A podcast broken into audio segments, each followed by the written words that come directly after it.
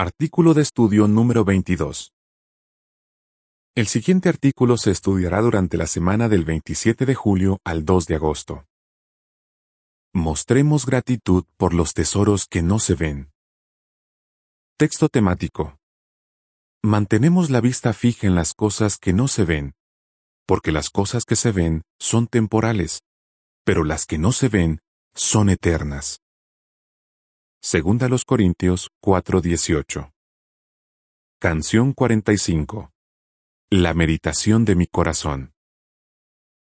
Avance. El artículo anterior analizó algunos regalos de Dios que se pueden ver.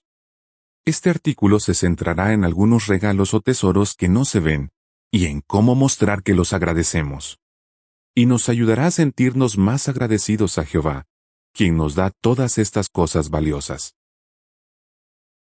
Párrafo 1 pregunta. ¿Qué dijo Jesús sobre los tesoros celestiales? ¿Hay tesoros que no se ven? Sí, de hecho los tesoros más valiosos son invisibles. En el Sermón del Monte Jesús habló de tesoros celestiales que son muy, muy superiores a los bienes materiales. Y añadió, Donde esté tu tesoro, ahí también estará tu corazón. Mateo 6, 19 a 21. Nuestro corazón nos impulsará a buscar las cosas que consideramos tesoros o que valoramos muchísimo. Acumulamos tesoros en el cielo cuando nos hacemos un buen nombre ante Dios y conseguimos su aprobación.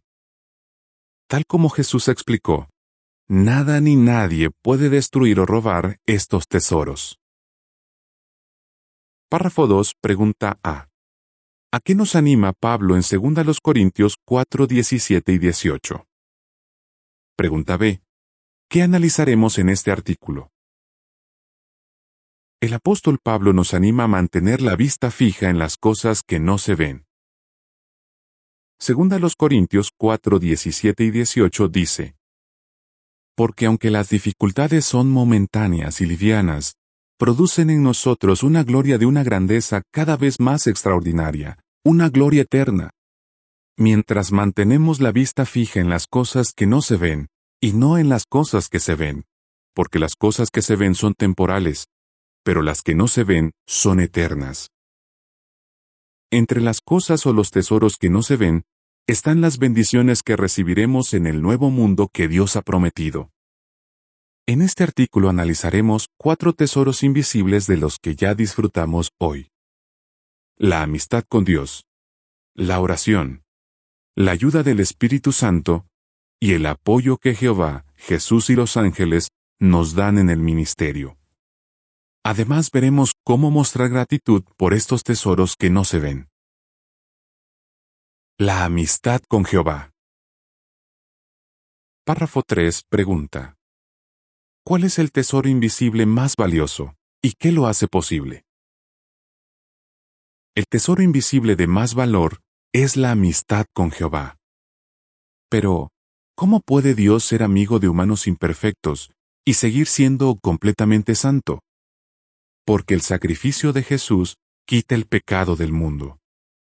Incluso antes de que Jesús muriera, Jehová sabía que su Hijo sería fiel hasta el final, y que así salvaría a la humanidad.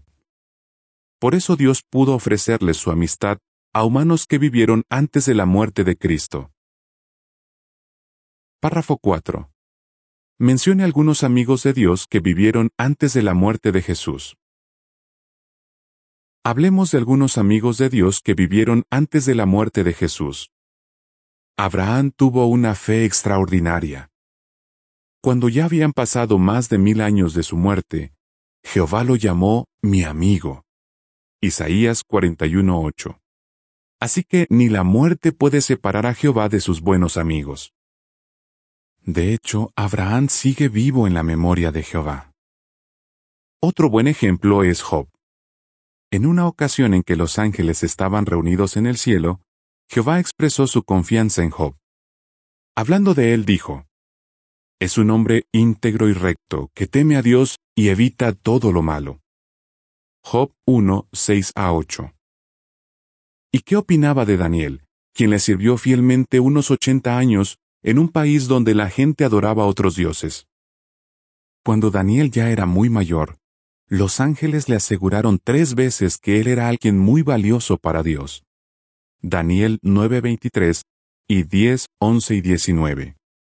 Estamos seguros de que Jehová espera con ansias el día en que resucitará a sus queridos amigos. Párrafo 5 pregunta.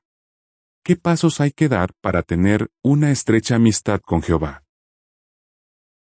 Hoy en día millones de humanos imperfectos tienen una bonita amistad con Jehová.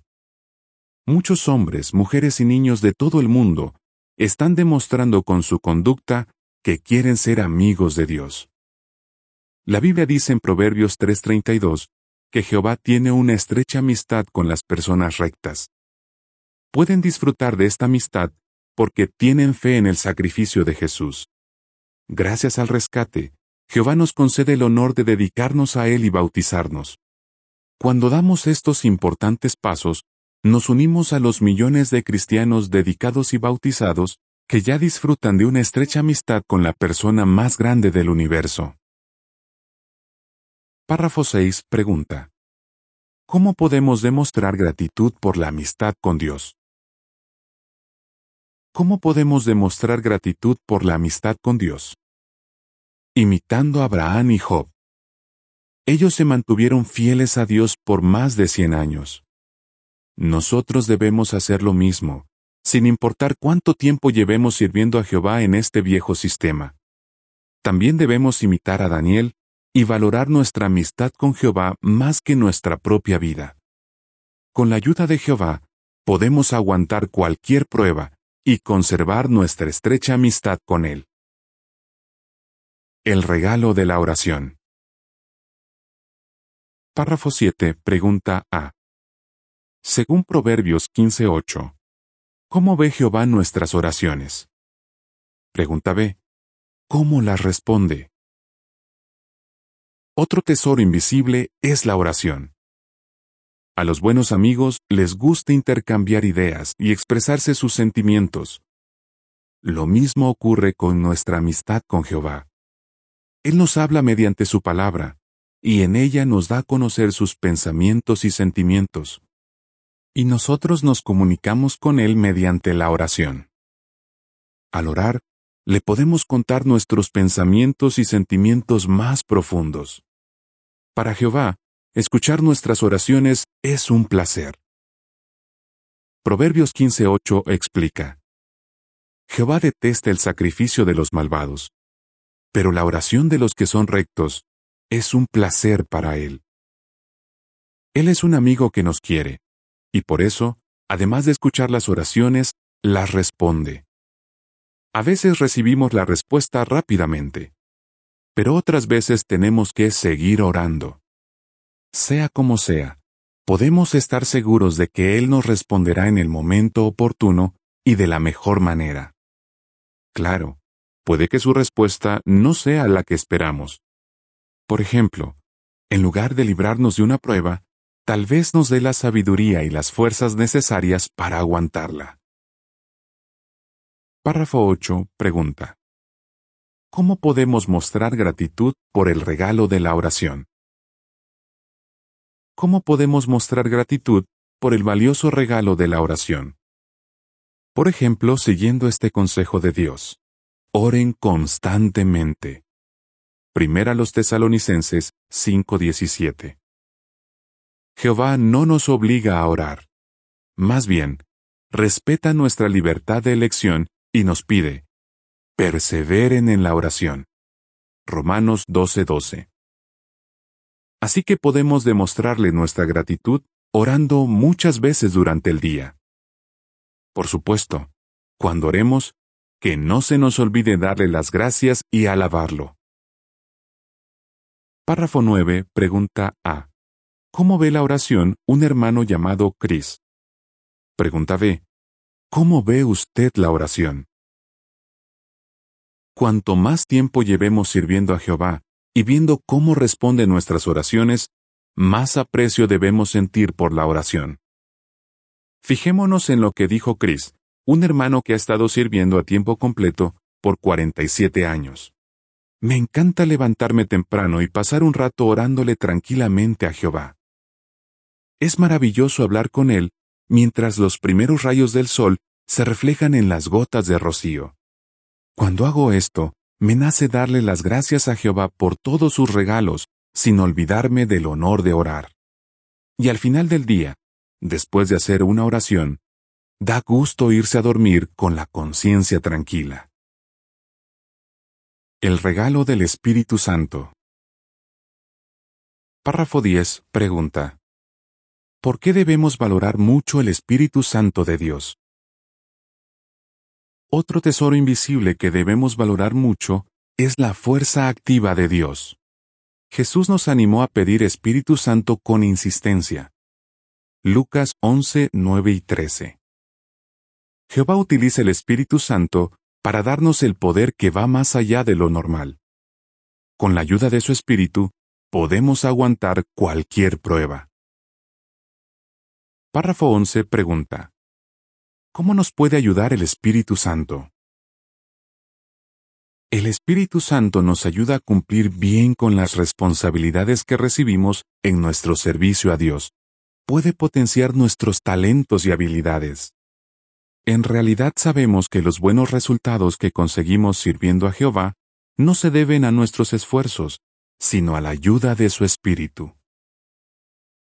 Párrafo 12. Pregunta. De acuerdo con Salmos 139, 23 y 24, ¿qué podemos pedir en oración? Otra manera de demostrar que valoramos el Espíritu Santo es pidiéndole a Jehová que nos ayude a detectar cualquier pensamiento o deseo incorrecto que haya en nuestro corazón.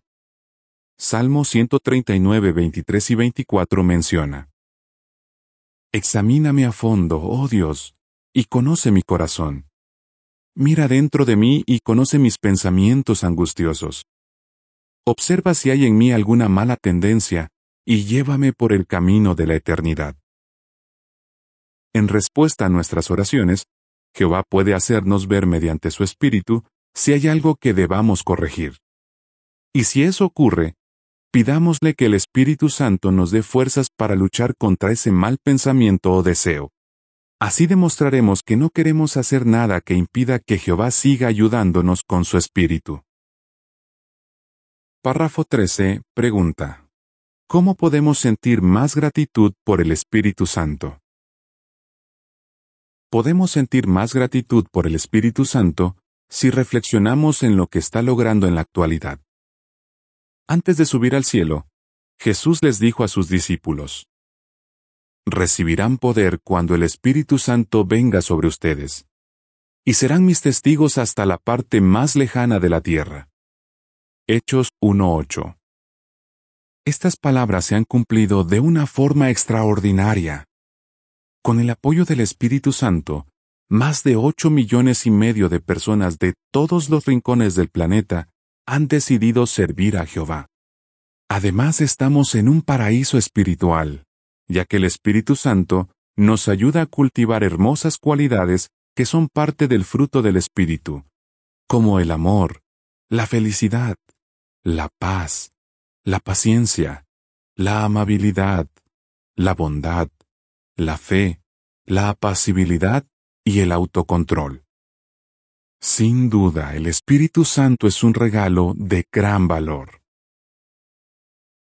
el apoyo que recibimos desde el cielo en el ministerio. Párrafo 14 pregunta. ¿Qué apoyo invisible recibimos cuando participamos en el ministerio? Tenemos otro tesoro que no se ve.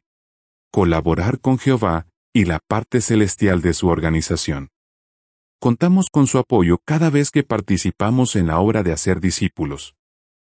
Hablando de él mismo y de otros evangelizadores, Pablo dijo en 1 Corintios 3:9, Somos colaboradores de Dios. Cuando participamos en el ministerio cristiano, también colaboramos con Jesús. Recordemos que después de ordenarles a sus seguidores que hicieran discípulos de gente de todas las naciones, Jesús les dijo, Estaré con ustedes. Mateo 28, 19 y 20. ¿Y qué hay de los ángeles? Agradecemos muchísimo que los ángeles nos guíen cuando vamos anunciando buenas noticias eternas a los que viven en la tierra. Párrafo 15. Pregunta. ¿Qué relato bíblico ilustra el importante papel de Jehová en nuestro ministerio? ¿Qué se está logrando con semejante apoyo? Cuando sembramos el mensaje del reino, algunas semillas caen en corazones receptivos y brotan. ¿Quién hace que estas semillas broten y den fruto? Jesús explicó que nadie puede llegar a ser su discípulo a menos que el Padre lo traiga. Juan 6:44 En la Biblia encontramos un relato que lo ilustra. En una ocasión, Pablo les predicó a unas mujeres que estaban a las afueras de la ciudad de Filipos. Fijémonos en lo que dice la Biblia sobre una de ellas llamada Lidia. Jehová le abrió el corazón por completo, para que prestara atención a las cosas que Pablo estaba diciendo. Hechos 16, 13 a 15. Así como hizo con Lidia, Jehová ha traído a millones de personas a su pueblo. Párrafo 16. Pregunta. ¿Quién debe llevarse el mérito cuando nos va bien en el ministerio? ¿Quién debe llevarse el mérito cuando nos va bien en el ministerio? Pablo contestó esta pregunta cuando escribió las siguientes palabras sobre la congregación de Corinto. Yo planté, Apolos regó, pero Dios siguió haciéndolo crecer. Así que ni el que planta ni el que riega son algo, sino Dios que lo hace crecer. Primera los Corintios 3, 6 y 7. Siempre que tengamos éxito en el ministerio, debemos darle todo el mérito a Jehová, tal como hizo Pablo. Párrafo 17 pregunta. ¿Cómo podemos mostrar que agradecemos el honor de colaborar con Dios, Cristo y los ángeles? ¿Cómo podemos mostrar que agradecemos el honor de colaborar con Dios, Cristo y los ángeles? Buscando oportunidades para hablar de las buenas noticias con tantas personas como sea posible. Y esto lo podemos hacer de distintas maneras, por ejemplo, predicando públicamente y de casa en casa. A muchos hermanos les encanta predicar informalmente.